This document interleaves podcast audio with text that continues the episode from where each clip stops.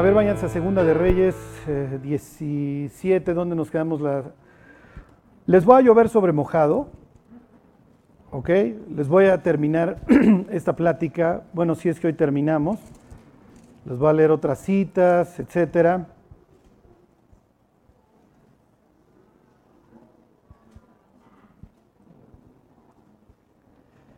Este, uf.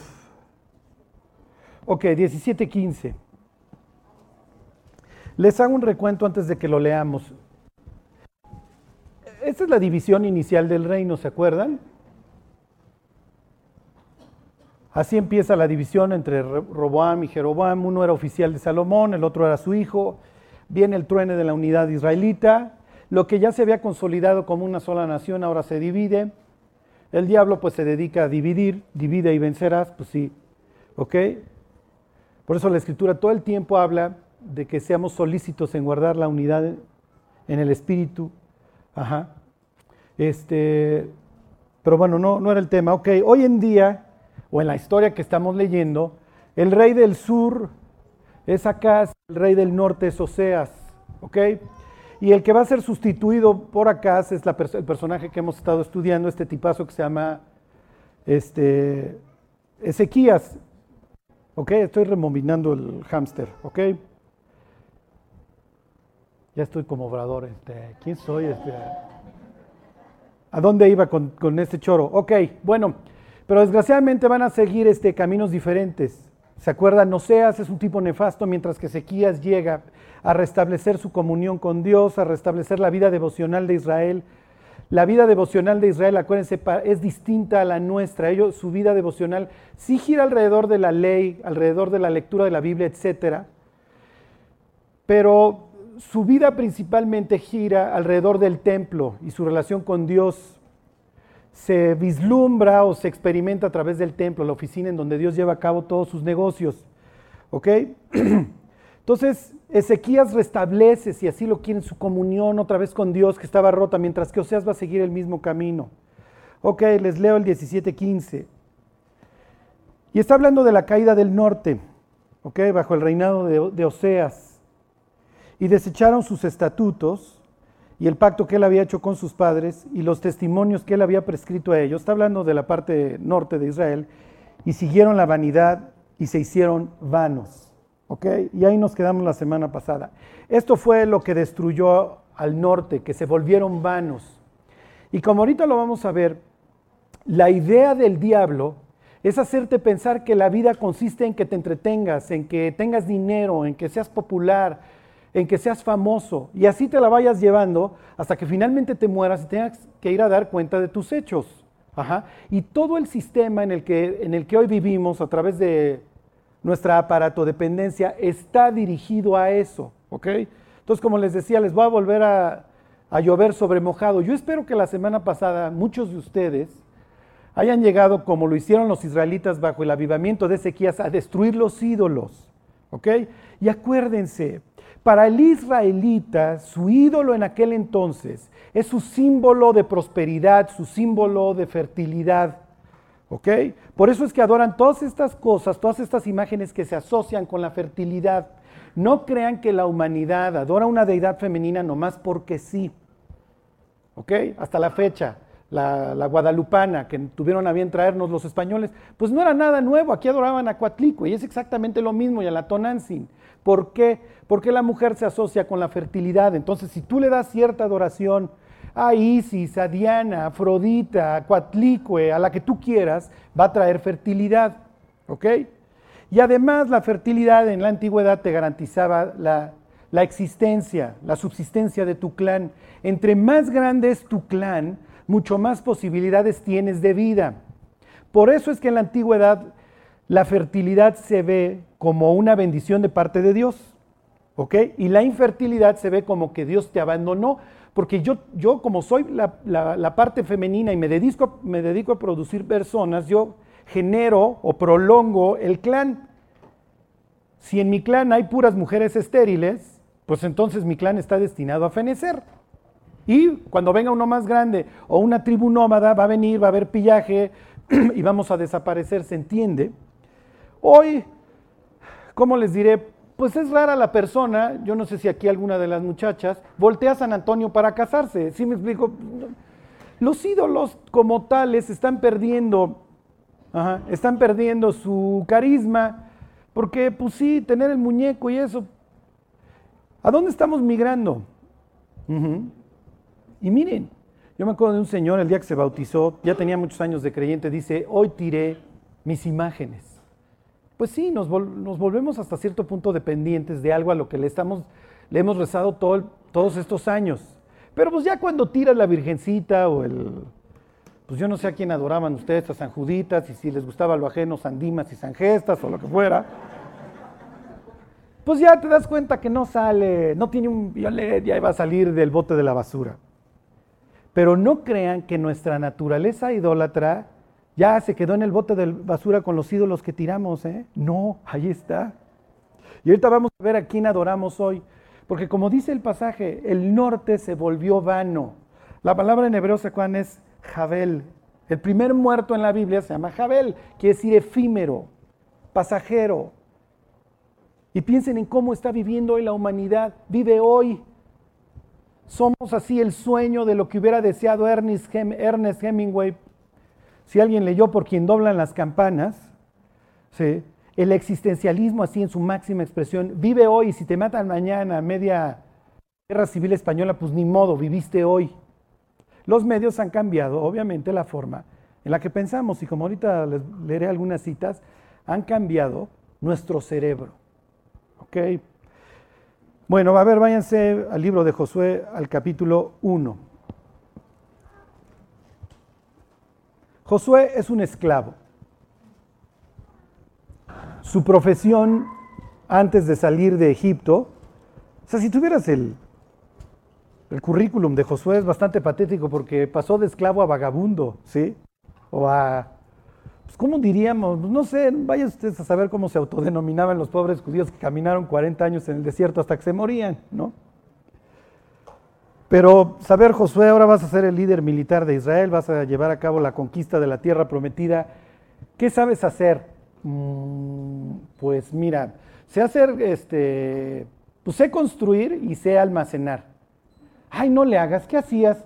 Pues mira, había dos ciudades de Faraón que se llamaban Pitón y Ramesés, y ahí nos dedicábamos los hebreos a acumularle a Faraón, o sea, chambeábamos para otro, que además no nos trataba bien, ¿eh? acumulábamos para otro. ¿sí? ¿Saben que hoy existe, aunque no lo crean, como la humanidad hoy tiene una capacidad de acumular gigantesca que no había tenido jamás, hoy existen las personas que aunque ya tienen lo suficiente para mantenerse a sí mismos y tres generaciones de borrachos, no pueden, no pueden dejar de ganar dinero. Hay gentes millonarias que tú dices, oye, ¿qué haces a las 12 de la noche chambeando? Y a las 6 de la mañana revisando. Si tuviera yo tu fortuna, ya estaría yo jugando golf o no sé, gastándomelo en Las Vegas junto a algún funcionario público, lo que fuera, ¿no? No, más, más, más. Ok, pues así eran los judíos, pero ni siquiera para ellos, era para los egipcios. Trabajaban para el mundo, ¿se acuerdan? Eso simboliza Egipto estaban ahorrándole a alguien más. Cuando el cristiano vive para el mundo, lo lamento, estamos chambeando para el diablo y todo por lo que nos estemos quemando las pestañas para el diablo se va a quedar.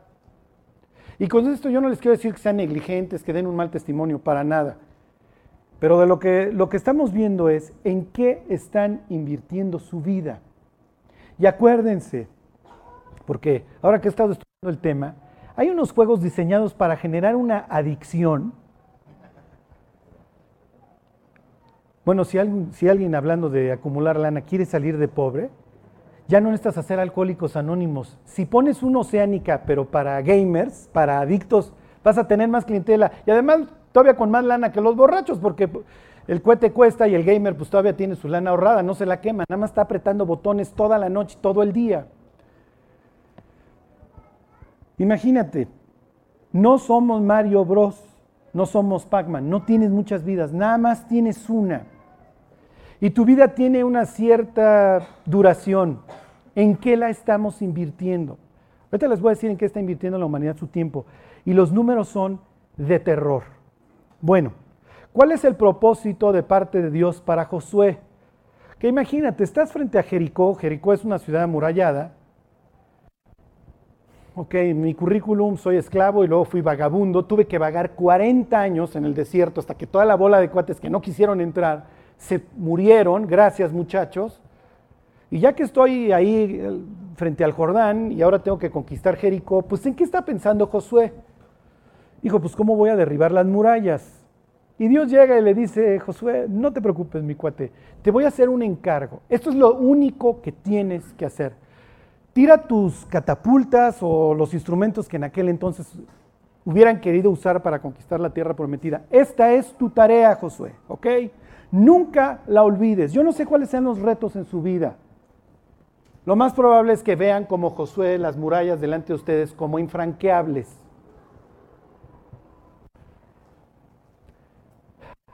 Y me voy a ir a una grande, me voy a ir a una choncha. Piensen en el matrimonio. ¿Alguno de ustedes tomó curso antes de casarse? Otra vez me decía una persona que para cultivar cerdos necesitas a fuerza una certificación de 40 días. Para cultivar marranos, pues, pues sí, se te muere el marrano, no sé, no lo puedes engordar. Aunque ustedes no lo crean, por más puercos que son, ninguno cree, no más hazles una posilga y ahí se queda. No, los puedes matar de hambre si no sabes. Los puedes matar de gordo si no sabes. Si para criar puercos hay que tomar una certificación de 40 días, de 8, de 8 horas, háganla 40, 320 horas para criar puercos, ¿cómo nos aventamos al matrimonio? Tú vas, mi cuate, tú. El chiste es que hay amor, o no, o no, pero nos amamos. Eso es lo máximo, esto es, esto es así increíble. Cuando, Charlie, eh, quiero platicar contigo, me quiero casar. ¿Ok? ¿Por qué? Es que nos amamos. No, no, no, wow, no. Tienes lo que se necesita, mi cuate. Ya, ya, la, ya la hicieron. No, no, con eso estás hecho. No, ¿quién te dijo? Y entras al matrimonio y te das cuenta que no entiendes nada. Esta persona ve la vida desde un ángulo totalmente diferente al mío. Miren ahora que no está mi mujer. Y además ya no las ve por...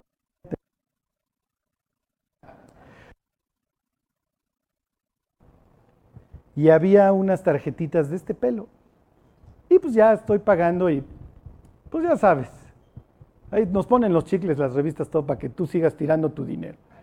Y entonces agarro una tarjetita de este pelo. Entonces llego a mi casa, este, le digo a mi mujer, ten, te compré esta tarjetita. Me ha de haber costado ¿no? 15, 20 pesos. La tuvo un año en su escritorio. O sea, los que somos hombres se identifican. O sea, ¿te imaginas que tu mujer llegue con una tarjeta y tú la tengas en tu escritorio un año?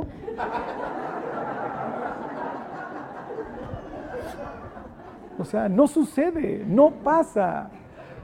Cuando te casas te das cuenta que estás con una persona que ve la vida desde un ángulo total y completamente diferente. Lo que para ti es una trivialidad, para la otra persona puede ser el fin del mundo. ¿Y entonces a qué te invita Dios? Pues a que te niegues a ti mismo, a que mueras, a que madures, a que crezcas.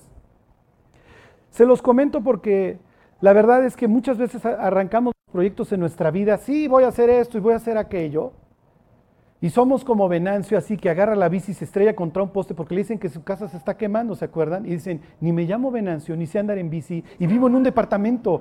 Pero así te arrancas a lo bruto, ya que te estrellas, dices, para eso Dios nos dejó la Biblia. Y Josué, cuando está a punto de hacer la misma barbarie y aventarse así al agua porque pues, nos amamos, no, Josué, tienes que empezar a meditar. Y le va a volver a pasar cuando vengan los gabaonitas y le digan, oye, nosotros vivimos bien cerca de aquí. Sí, claro, muchachos. Josué, pues es que no consultas, maestro, no preguntas. Josué tenía la posibilidad de llamar a ver que venga Eleazar y aquí, aquí echamos los urim y tumim y preguntamos. Y se acuerdan que por no haber consultado a Dios van a tener que vivir con los tacheros, con los narcos, con todo dentro de Israel. Cuando la idea es que fuera una nación santa. Ok le dice, versículo 7, 1, 7. Solamente esfuérzate, esta es la clave de tu éxito, Josué, y sé muy valiente. para cuidar de hacer conforme a toda la ley que mi siervo Moisés te mandó. No te apartes de ella ni a diestra ni a siniestra, para que seas prosperado en todas las cosas que emprendas. Entonces no estas las catapultas, Josué, a menos de que yo te las pida. No estas las espadas, no estas el arco. Versículo 8. Nunca se apartará de tu boca este libro de la ley. Jamás se va a apartar de tu boca. Y la semana pasada yo les explicaba por qué usa esta expresión la Biblia. En la antigüedad, ¿se acuerdan? Cuando hacían sus tablas y luego ya migraron al papiro, que fue wow, o sea, fue el, el avance, el adelanto. Los primeros que empezaron con la escritura fueron los sumerios, hacían sus tablas de arcilla, escribían y luego las ponían a secar. Por eso existe la expresión esto de que no está escrito en piedra, ¿ok? O sea, no se puede cambiar la expresión. Las palabras o las letras, cuando tienen que, bueno, eso sí ya fue el super avance, el abecedario, no las separan, ellos no tienen el punto, ellos no tienen el espacio. Entonces tienen un cuadro lleno de letras, bueno, en este caso, que van siguiendo de derecha a izquierda, ¿ok? Y entonces la persona cuando leía no podía leer en silencio, sino que tenía que leer en voz alta para saber el sentido de lo que estaba escrito.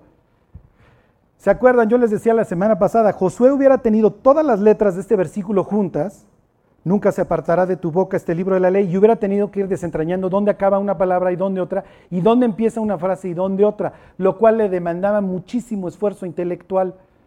Y una vez que terminaba de leer lo que fuera, tenía que procesarlo, lo cual generaba en las personas muchísima facultad para pensar. Esa era la idea, que pensáramos. ¿Sí? A ver, este, es que... Ajá, esa era la idea, que pensáramos, ¿ok? Miren, no puedo resistir, no puedo resistir decirles esta, esta cita. Está aquí en este de, de Nicolas Carr Superficiales, dice, el crítico de cine David Thompson observó que las dudas pueden considerarse débiles ante la certidumbre del medio. Hablaba sobre el cine y cómo proyecta sus sensaciones y sensibilidades no solo sobre la pantalla, sino sobre nosotros, la audiencia absorta y complaciente. El medio sobre el mensaje como lo dice la tele o como lo dice Facebook o como lo dice la pantalla, entonces es verdad. Y ya no tienes, ahorita se los, les leo otra cita, la capacidad de pensar. ¿Qué le dice Dios a Josué? Nunca se apartará de tu boca. A nosotros Dios nos diría, nunca se apartará de tus ojos. Josué nunca hubiera visto una persona haciendo esto. Lo menos en G316 satélite, no, eso es broma, ¿ok? ¿Por qué? Porque no existía la lectura en silencio en su época. Porque pues, no puedes nada más andar siguiendo letras, las tienes que ir diciendo en voz alta, porque así se la dictaron al escriba. ¿Sí se entiende? Era una especie de grabación en piedra.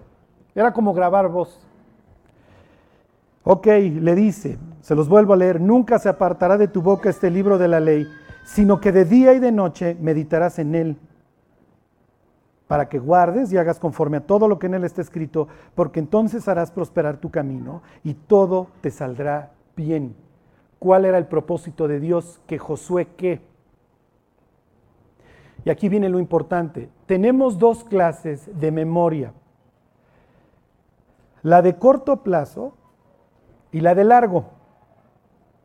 Y la memoria para que pase de largo al corto plazo necesita tiempo, necesita que se absorba.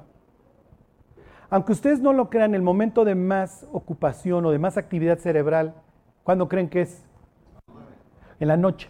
Porque lo que está haciendo el cerebro es acomodar todo lo que sucedió en el día. Desecha unas porquerías y guarda otras. Si yo te pregunto, ¿qué calcetines usaste el 7 de febrero de 2000? ¿Te acuerdas? Pues no, pues no, o sea, es algo que tu cerebro tiró. Ya, no sirve, es información irrelevante. Pero si yo te pregunto, Vamos a pensar que yo te pregunto, ¿cómo estabas vestido en febrero 2001, el 15 de agosto? Pero si yo te pregunto, ¿cómo estabas vestido el 11 de septiembre de 2001? Tal vez te acuerdes. te vas a acordar dónde estabas perfectamente esa mañana. ¿Por qué? Porque tu cerebro lo consideró relevante, ¿ok? Están cayendo las torres, este, se va a acabar el mundo, lo que ustedes quieran. Y los gringos diciendo, no, es que pues, no es un pretexto para ir a Afganistán e Irak. Ajá. Pero bueno, todos asociamos, ¿sí me explico? Cuando una persona sufre un traumatismo en la cabeza, no se acuerda del evento. ¿Por qué? Porque no pasó el tiempo para que el cerebro lo almacenara. Cuando le dieron el balazo a Cabañas, al jugador, decía el neurocirujano, no se va a acordar, nunca lo va a recordar porque no le dio tiempo su cerebro de guardarlo. ¿Sí me explico? O sea, sucedió el evento, vino el traumatismo y para que tú te acuerdes de un evento, creo que mínimo, para que se grabe mínimo tiene que pasar una hora. Ok, cuando tú meditas, cuando tú estás pensando de forma concentrada, lo que tu cerebro está haciendo es absorber, ¿sí me explico? Y además, el cerebro que Dios nos dio es increíble, aunque es un pedazo de grasa, que uno lo ve y dice, ¿qué es esto? Dios dice, es la computadora más sofisticada en la creación. ¿eh? El cerebro está yendo a tus, a tus diversos este, acontecimientos en tu vida. Por eso es que puedes estar leyendo algo y te vas acordando de cosas. Y si tú de repente haces una pausa y te pones a pensar, lo que estás haciendo es fortalecer muchas de tus sinapsis, partes de tu cerebro. Estás fortaleciendo memorias y además estás adquiriendo conocimiento que, que te vas a quedar. Cuando tú estás frente a la página web y tienes muchísimos foquitos, como si fuera una, porque así las diseñan, como si fueran una de casino, tu cerebro está sobrecargado y no sabe qué hacer con tanta información. Entonces no le da tiempo de ir y regresar, ¿lo entienden? Hicieron un experimento en donde unas personas les daban en página web, páginas web con hipervínculos para que fueran a otras informaciones, un texto y a otros les dieron el texto impreso. ¿Cuáles creen que se acordaban más y sacaron calificaciones más altas cuando les preguntaban acerca de la comprensión del texto? Es natural, los otros creen, no, mira, tengo hipervínculos y de aquí me manda otra fuente. Sí, pero no te sirve de nada porque estás literalmente indigestando a tu cerebro y todo lo que le metiste lo va a vomitar. No lo puede retener. Cuando Dios saca a Israel, en este caso, y le habla a su general, al general de los ex esclavos estos, les está exigiendo una cosa que un esclavo no puede hacer, que es, vas a descansar y vas a meditar. Piensen en todas esas idioteces que cometieron en su vida y de las cuales hoy se arrepienten, en donde si ustedes hubieran meditado dos minutos acerca de las consecuencias, nunca lo hubieran hecho. Pero nuestro cerebro hoy está totalmente, eh, como les diré, incapaz de meditar. Pues sí, todo el día, interrupción, interrupción tras interrupción. ¿Cómo vamos los cristianos a conquistar el mundo si adoramos los mismos ídolos que adora el mundo? y tenemos la misma indigestión cerebral. ¿Cuándo vamos a meditar en la Biblia? Ok, a ver, sí ya están generando, estoy generando depresión. El lunes pasado no puedo ventanear. Me manda un mensajito una persona y dice, hace una hora, o sea, ya extrañando. Sí, esto es así. Hace una hora quité mi Instagram y mi Facebook y ya no aguanto. Hace una hora. Pues es que socialmente acabo de desaparecer. A ver, vayan, Salmo 119. Sí les dije la semana pasada que la persona en Estados Unidos promedio pasa ocho horas frente a una pantalla al día. No, no, no vayan a pensar que a la semana. Fíjense, esto es de 2009, o sea, ahorita ya hemos de ir en 10. Dice, según el exhaustivo estudio realizado en 2009 por el Centro para el Diseño Mediático de la Ball State University, la mayoría de los estadounidenses, sin importar su edad, pasan no menos de 8 horas y media al día mirando el televisor, el monitor de su computadora o la pantalla de su teléfono. Con frecuencia se utilizan dos o incluso tres de estos dispositivos simultáneamente. Los adultos entre las edades de 25 y 34 años, que se encuentran entre los más ávidos usuarios de la red, tan solo dedicaban 49 minutos por semana a leer letra impresa en 2008. 2008, hace nueve años. Si nuestro cerebro todavía nos da para hacer divisiones, 49 entre 7, ¿cuánto te da? 7. No, no, ya la hicimos. Dios diciendo, muchachos, no, no, leyendo 7 minutos diarios, como me decía una vez un guerrerazo cristiano. Charlie, yo leo mi versículo diario. No, no, ya estamos, no, del otro lado. No, olvídate. 119.4. Tú encargaste que sean muy guardados tus mandamientos. Aunque ustedes no lo crean, cuando vino la reforma protestante, no crean que yo soy fan de la reforma protestante. ¿eh? Si quieren saber qué sucedió con la reforma protestante a la luz de lo que Dios piensa, es la iglesia de Sardis, ahí en el Apocalipsis, en el capítulo 3, o sea, es algo incompleto, no, no era tanto lo que, lo que Dios hubiera querido, pero las gentes debatían si el vulgo, si la persona analfabeta debía o no de leer la Biblia. Más allá de quererle arrancar por parte de los estados germánicos y todo eso el poder a la iglesia católica que te tenía con el hocus pocus, decían, ¿qué va a pasar cuando la gente solita lea la Biblia? Bueno, pues ya saben qué pasó, vino el renacimiento. La gente efectivamente salió de la Edad Media y del oscurantismo y efectivamente vino un avivamiento brutal y los países que eran considerados primer mundo a principios del siglo XX o finales del XIX eran países que tuvieron la reforma protestante. Así es. A principios del siglo XX, los países católicos tenían una alfabetización de más o menos el 33%. Los protestantes, ¿saben qué alfabetización traían? 95% pues, natural, era una carrera en una desventaja total, por eso el tercer mundo es el tercer mundo. Y los países, eh, le hace orientales, etcétera, que alguna vez rigieron, tenían una alfabetización del 5%. Es natural. Ahora, en los países protestantes, ¿cuál era la idea? Bueno, pues quiero que mi hijo aprenda a leer la Biblia. Por eso quiero que aprenda a leer. ¿Sí? Fíjense, 19, 119, 15. En tus mandamientos meditaré, consideraré tus caminos.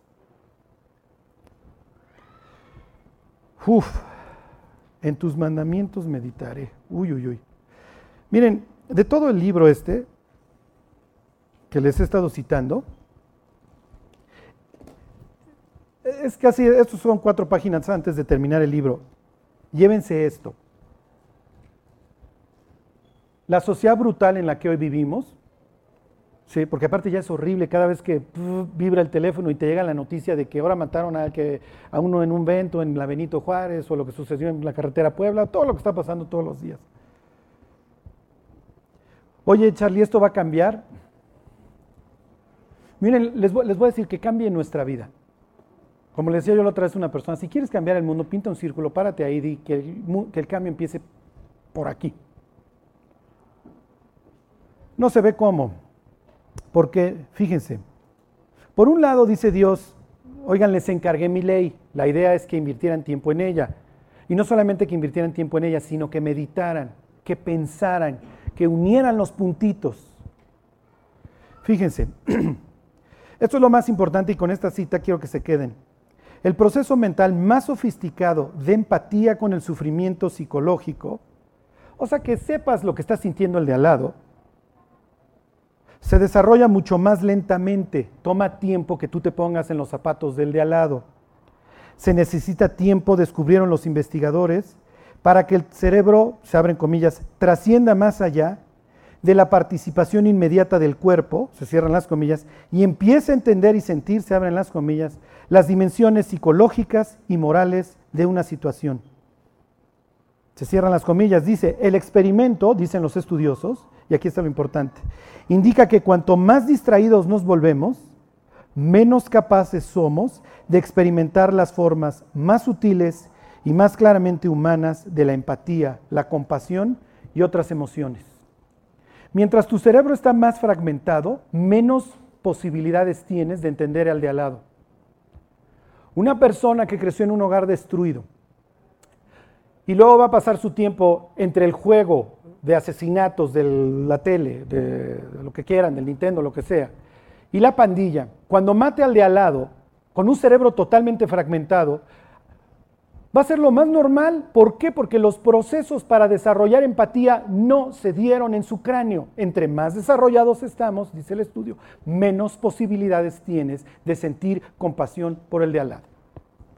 Acostúmbrense a vivir en un mundo brutal. Y mientras más joven la persona, menos posibilidad de empatía.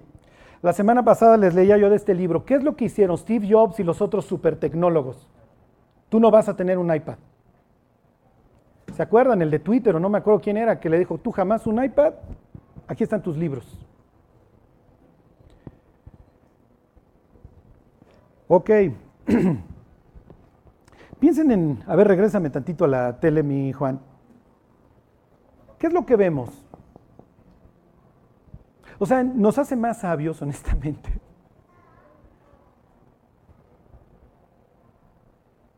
Nuestro cerebro tiene una grabadora, tiene una sustancia que se dedica a grabar, se llama epinefrina. Por eso te acuerdas del asalto, por eso recuerdas el color de la pistola del cuate que amablemente te solicitaba tus cosas. Piensa en todas esas escenas que tenemos grabadas en nuestro cerebro, que quisiéramos nunca haber visto. Yo una vez vi una escena de cómo ultrajaban a una mujer en la tele lo están actuando. Pero aunque ustedes no lo crean, tu cerebro no distingue si lo están actuando o no. Por eso es que chillas en la película. Por eso es que sales de Karate Kid echando patadas. No, se llama Ralph Macchio, ¿se acuerdan? Y es un actor, no sabe karate. Pero sales...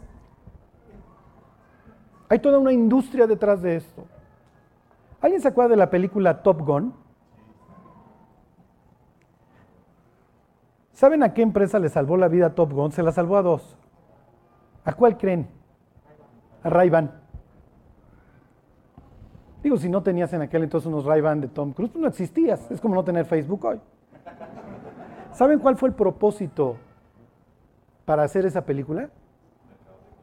No, no era mercadotecnia. O no solamente. Hoy el product placement, ya, como que ya te das cuenta cuando todos traen el iPad, ¿no? Y y Jack Richer o el de, ¿cómo se llama? El de Misión Imposible, para todos saca el iPad y luego el iPhone y los audífonos. O sea, dices, maestro, pues mejor en vez de venir al cine, pues ya voy a una tienda Apple, ¿no? No, pero tiene que estar Tom Cruise asociado, si no, no lo compras. Si no, cometes el delito de traer un Android o lo que sea.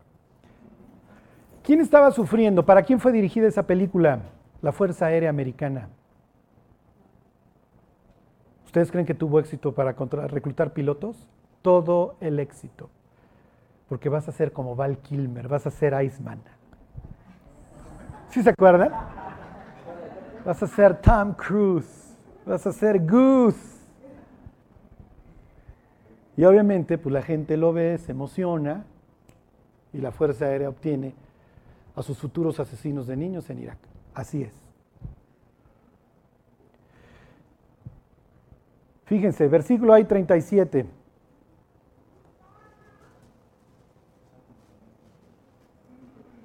El cerebro, les digo, ahí mismo en 119, el cerebro no distingue entre la pantalla y la realidad. No fue creado para ello. Por eso es que chilla uno con la película. ¿Qué pensarán los directores eso cuando chillamos viendo sus películas? O sea, o sea, en serio. Aparta mis ojos que no vean la vanidad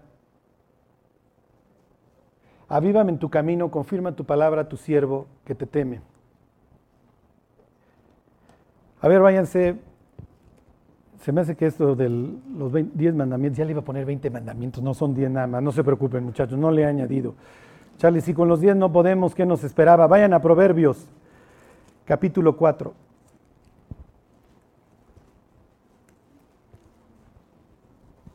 Les voy a dejar un ejercicio. Tengo que pensar, Charlie, desgraciadamente sí, lo tendrás que hacer. Piensa en las personas que más amas. Y si son niños, mejor. Te queda una semana de vida. ¿Qué les dirías? ¿Qué les estarías enseñando toda esa última semana?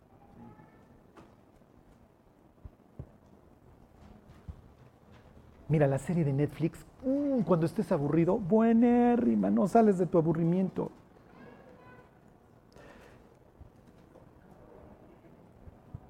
¿Saben que? Porque se trata de cómo te engancho cada vez más. Cuando salieron las series, las personas que evalúan qué tan rápido le prendes al siguiente capítulo se dieron cuenta de que había un obstáculo a que la, a que la gente viera el siguiente capítulo. Obviamente cuando los, que, los brutos que vimos estas de 24, con Jack Bauer y todo, que te quedabas picado, porque esa es la idea del medio, que te quedes picado. Y ahorita les explico por qué Facebook, Instagram tienen ese mismo efecto. La idea es que, pues sí, titín, titín, titín, ah, no, Jack Bauer, ya se le va a acabar la pila del teléfono, en aquel entonces un rudimentario Motorola o lo que fuera, ¿no? No, pues ya, son las 11 de la noche, pero la flojera, párate al DVD, vuélvele a poner, ay, adelántale, advertencia, da, da, da. Y entonces, cuando ya empezaron a surgir en el iPad, había todavía un problema, se acababa y volvió a aparecer la serie completa. ¿Sabe qué se le ocurrió a estos desgraciados? Ponle cinco segundos y si no vuelven, y si le dice que no, vuelve a empezar. Si no aprietas nada, vuelve a arrancar. ¿Qué es lo que sucede? Pues empiezas a ver, nada más un minuto. Ajá, nada más un minuto. Y lo mismo sucede la siguiente hora y la siguiente hora y la siguiente hora. Y la cantidad de horas que una persona hoy pasa viendo series se multiplicó. De eso se trata. Les pongo un ejemplo. En países nórdicos todos se parecen, todos son similares. Se dieron cuenta de que en ciertos países la donación de órganos era un elevadísima. Había países con el 90% de aprobación. Adono mis órganos. Y otros con una bajísima. Y decían, ¿por qué este país, vamos a pensar Holanda y Suecia, pues que son gentes más o menos, tienen un, son parecidos, ¿por qué uno tiene el 15% y el otro tiene 90%? ¿Saben cuál era la única diferencia? Cuando tú sacabas tu licencia, te ponías un cuadrito, Ponga una palomita si desea donar sus órganos. Nadie la ponía. En los otros países ponían el mismo cuadrito, ponga una palomita si no desea donar sus órganos. Entonces, como la gente le da miedo andar poniendo, obligándose con cuadritos, nunca le ponían palomita. Entonces, unos por default que decían, dono mis órganos.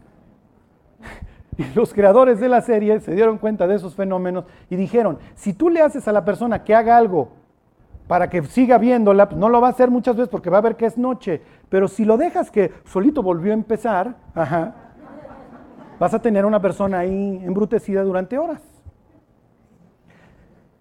Metiendo y metiendo propaganda en su cerebro. Y la Biblia, la Biblia está ahí. Ahora que estoy así en mi dieta de tele y de aparatos, me di cuenta, me acordé que estaba casado y que tengo hijos. Dije, ay, hasta están bien bonitos mis hijos. En serio, cuando empecé a preparar este estudio, me dan ganas de decir, hola, soy Carlos y soy un adicto y que ustedes me digan, hola, Carlos, sí, o sea, porque sí lo soy. Digo, no, no los voy a engañar. Cuando dije, voy a, a ver mis mails cada hora y ya. Lo primero que hago cuando llego a un restaurante, veo mis correos para no volverlo a ver y lo guardo. Dije, ay, mi esposa me cae bien, fíjate, tantos años que no nos hablábamos.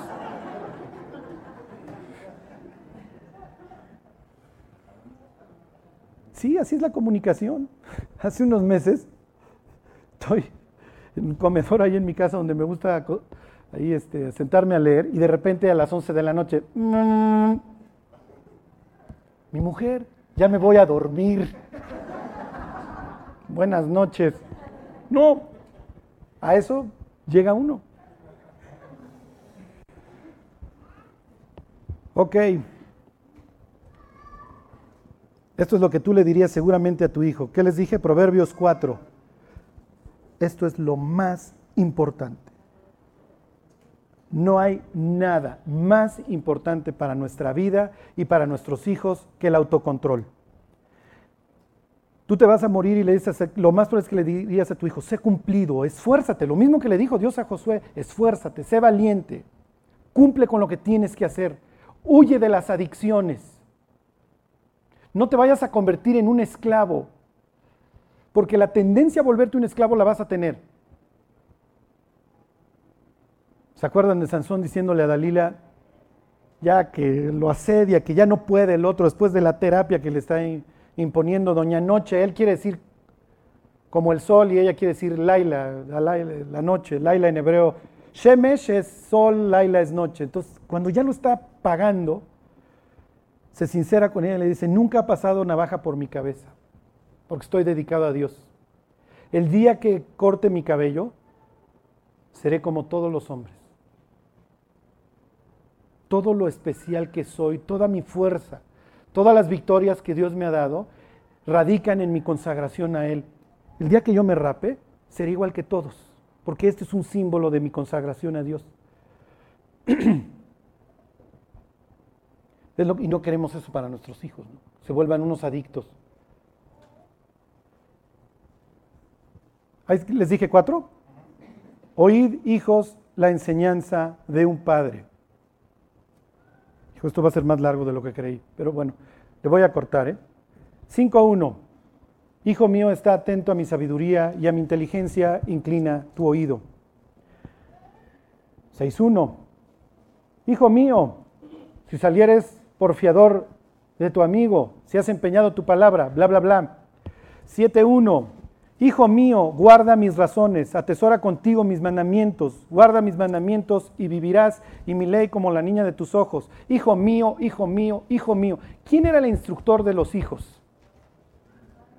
Esa era la idea. Honra a tu padre y a tu madre. Era el mandamiento intermedio entre Dios y el semejante. ¿Por qué? Porque la imagen de Dios en el niño es el padre. Pero si te estuvieras muriendo y dijeras, hijo, estoy, el legado que estoy dejando no es posible. Lo más probable es que mis hijos vayan a la destrucción. Hijo mío, escucha mis mandamientos, porque largura de días y años de vida y paz te aumentarán. Escúchame, por favor. ¿Quién está educando hoy a nuestros hijos? Pues sí, pues sí. En uno de los libros que me chuté para esta plática, Hablaba un tipo, y esto no era un, era un, estudio formal, pero la respuesta era ridícula. Hicieron una encuesta hace 50 años, en los 60, en donde le preguntaron a los jóvenes, si tus padres se opusieran a que fueras miembro de un club, ¿lo dejarías? El 60% dijo que sí, que no, que no le seguiría. Cuando hicieron el mismo ejemplo en 2016, ¿saben qué sucedió? La misma edad se rieron. O sea, ya ni siquiera dijeron que no. Se voltearon a ver así como, mis papás ni siquiera saben dónde ando yo.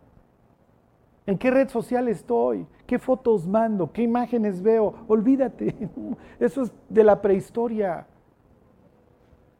Pues es natural que el mundo se pudrió porque la persona encargada de enseñar a sus hijos ya no está en la casa, ¿se acuerdan? El hijo nace con una pregunta en su corazón tengo lo que se necesita. Y la persona que debe de estar ahí para responderla es su padre. Sí, hijo, tú tienes lo que se necesita. Le dice David a su hijo, a Salomón, porque hombre sabio eres. Salomón, tienes lo que se necesita. Es mi hijo amado, en él tengo contentamiento. Sí, Jesús, tienes lo que se, necesita para llevar el pecado del mundo, para salvar a la humanidad. Hijazo de mi vidaza. Ajá. Hasta el polibos tenía esa afirmación. Bueno, no era su mamá, ¿no? no ni el polibos entonces. Olviden mi chistorete.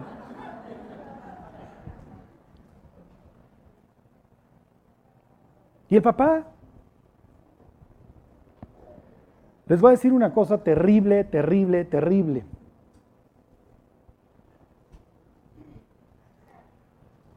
Piensen en esto. Entre más mujeres hermosas ve un hombre, segrega mucho más testosterona y se vuelve mucho más impulsivo. ¿Qué le ha hecho al cerebro de, de, los hombres en serio esto? Y no nos ha hecho más hombres en el sentido que habla la Biblia. tú sé hombre. Es lo que le dice David a su hijo. Portaos varonilmente, dice Pablo. Nos ha vuelto unos esclavos, patéticos, que ya no saben qué pretexto inventarle a sus esposas para estar fuera de la casa. ¿Cómo no? ¿Cómo no? Si está viendo guardianes de la bahía o lo que ustedes quieran, pues sí, y sale a lucirse. Y sale a gastarse la lana que era para sus hijos, se la sale a gastar con la amante y ahí sí farolear. Sí, mi cuate, pues estás nadando en tu testosterona. Cuando eso lo deberías estar haciendo con tu esposa. Y deberías de ser una persona templada, sensata. Pusieron a jugar ajedrez para comprobar el experimento a unos superajedrecistas con unas ajedrecistas que a su vez eran chavas guapísimas. Y en vez de llevar a cabo su juego normal, se volvían, entonces exponían luego, luego a la reina y al rey y todo, y obviamente el porcentaje de derrotas se incrementó porque quieren farolearle a la chava. ¿Cuántas personas no conocen que perdieron su vida o que quedaron paralíticos o cuadraplégicos o lo que tú quieras por andar faroleando?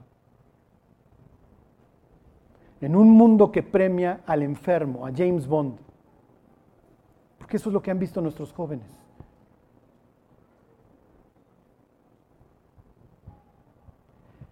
Y lo que traemos en el inconsciente que ya nos metimos nos marca mucho más de lo que creemos. ¿eh? ¿Sabes que tu nombre tiene influencia en tu vida? ¿Saben cómo se llama el hombre más rápido del planeta?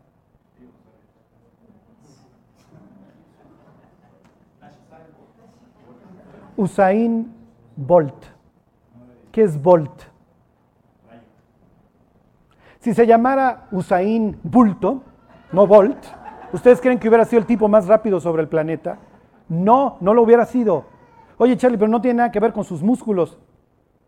No, tiene que ver con su inconsciente. Piensen en la cantidad de porquerías que a lo largo de nuestra vida nos vamos encontrando y respondemos, eh, ¿cómo les diré?, a los problemas con la mugre que está ahí atrás. Y Dios dice, sí, mi porque te tenías que renovar en el espíritu de tu mente, te lo dije. Carta a los colosenses, renovaos en el espíritu de vuestra mente. Romanos 12, no os conforméis a este mundo, sino transformaos por medio de la renovación de vuestro entendimiento. ¿Cómo voy a hacer nuevo mi entendimiento si estoy pegado a esto? Ni cómo hacerle. Bueno, la próxima semana que veamos cómo se compara esto con los diez mandamientos, olvídense, los medios de comunicación en las redes sociales están diseñadas para destruir, y además, digo, ya les voy a leer luego Apocalipsis 17 para que digan, ah, pues con razón, pues así tenía que suceder. Nada más les leo, fíjense. 4.1. Oíd, hijos, la enseñanza de un padre y estad atentos para que conozcáis cordura, porque os doy buena enseñanza no desamparéis mi ley, porque yo también fui hijo de mi padre, delicado y único delante de mi madre, y él me enseñaba y me decía, retenga tu corazón mis razones, guarda mis mandamientos y vivirás, adquiere sabiduría, adquiere inteligencia, no te olvides ni te apartes de las razones de mi boca, no la dejes y ella te guardará, ámala y te conservará. Sabiduría, ante todo adquiere sabiduría. Y sobre todas tus posesiones adquiere inteligencia. No seas bruto, no seas bruto. ¿Sí le está retumbando? Ya, Charlie, desde la semana pasada. Digo, yo, yo no lo hubiera escrito en negativo. Digo, yo lo hubiera escrito en negativo. Soy mexicano siglo XXI. No seas bruto, no seas bruto, no seas bruto. Salomón, que ya desgració su vida, porfa adquiere sabiduría. Sé sabio, hijo mío. Hijo mío, si los pecadores te quisieren engañar, así empieza el libro. No consientas. te queda una semana de vida, ¿qué le dirías a tu hijo? Sabiduría, vuélvete sabio. No despilfarres tu dinero, no seas un adicto. Ten templanza. No te vuelvas un deudor, no te vuelvas un esclavo, no seas un adicto. Cuando vayas a elegir a alguien, para tu matrimonio, que va a ser el, hijo, el papá de tus hijos, y el abuelo de tus nietos, y el tatarabuelo de tus chosnos, antes que esto, esto. Eso es increíble cuando los que andan de noviazgo dicen, es que me trata pésimo. y andas de novio, que es cuando más mejor cara debería, más mejor cara, cuando mejor cara deberías de poner. cuando somos novios todos somos encantadores, ¿sí o no? Pero si ya desde el noviazgo es un sufrimiento, olvídate. cuando te cases, mejor electroshocks o lo que sea necesario. Aquí le vamos a dejar, y como la semana pasada, vamos a pedirle a Dios que nos dé amor por su palabra. Charlie, no tengo tiempo. Si se asomara ahorita un ángel que ha visto tus horas en la televisión, que diría, si tiene tiempo, soy espíritu ministrador para servicio a los que serán herederos de la vida eterna, de la salvación. Entonces te vengo a ayudar, si tienes tiempo. O sea, en serio, cuando un cristiano dice no tengo tiempo, pero se chuta una hora, dos horas, tres horas frente al televisor, pues ahí sí ya ni cómo ayudarte. Ahí sí ya estamos hechos. Y como les terminé la semana pasada, si queremos despegar como iglesia, vamos a tener que apagar la tele o el Netflix o lo que sea. Y van a ver la crisis de la abstinencia, ¿eh? Si alguno de ustedes nunca ha sido adicto al alcohol, a, la marihuana, apaguen la tele y van a ver lo que sufre el pobre borracho. Eh, le van a llevar una chela. Si no, ya sé por lo que estás pasando y si se siente horrible. No, no, no. Prefieres meterte en una jaula porque la tentación es brutal. Intenten vivir sin tele una semana. Háganle como yo, ya nada más veo los deportes. Además le voy al putrefacto mediocre Pumas, entonces ni hay que ver nada. Fuimos el último en la tabla. O sea, Dios confirmó su plan para mi vida. No pierdas tu tiempo. O sea, ni en los Pumas, maestro. No hay nada que ver ahí. Bueno, Dios te queremos dar gracias por tu palabra. Tú encargaste que la guardáramos, Dios que la apreciáramos. Te pedimos, Dios, que nos des la gracia para pasar tiempo contigo, Señor, para valorar nuestra vida, nuestra mente, Dios, todo lo que tú nos has dado. Cuídanos, Señor. Guárdanos y danos la fuerza, Dios, la templanza. Dios, para dejar de perder nuestro tiempo e invertirlo en lo que vale la pena, Señor. Solo tenemos una vida y la queremos invertir contigo. Que así sea, Dios. Te lo pedimos por Jesús. Amén.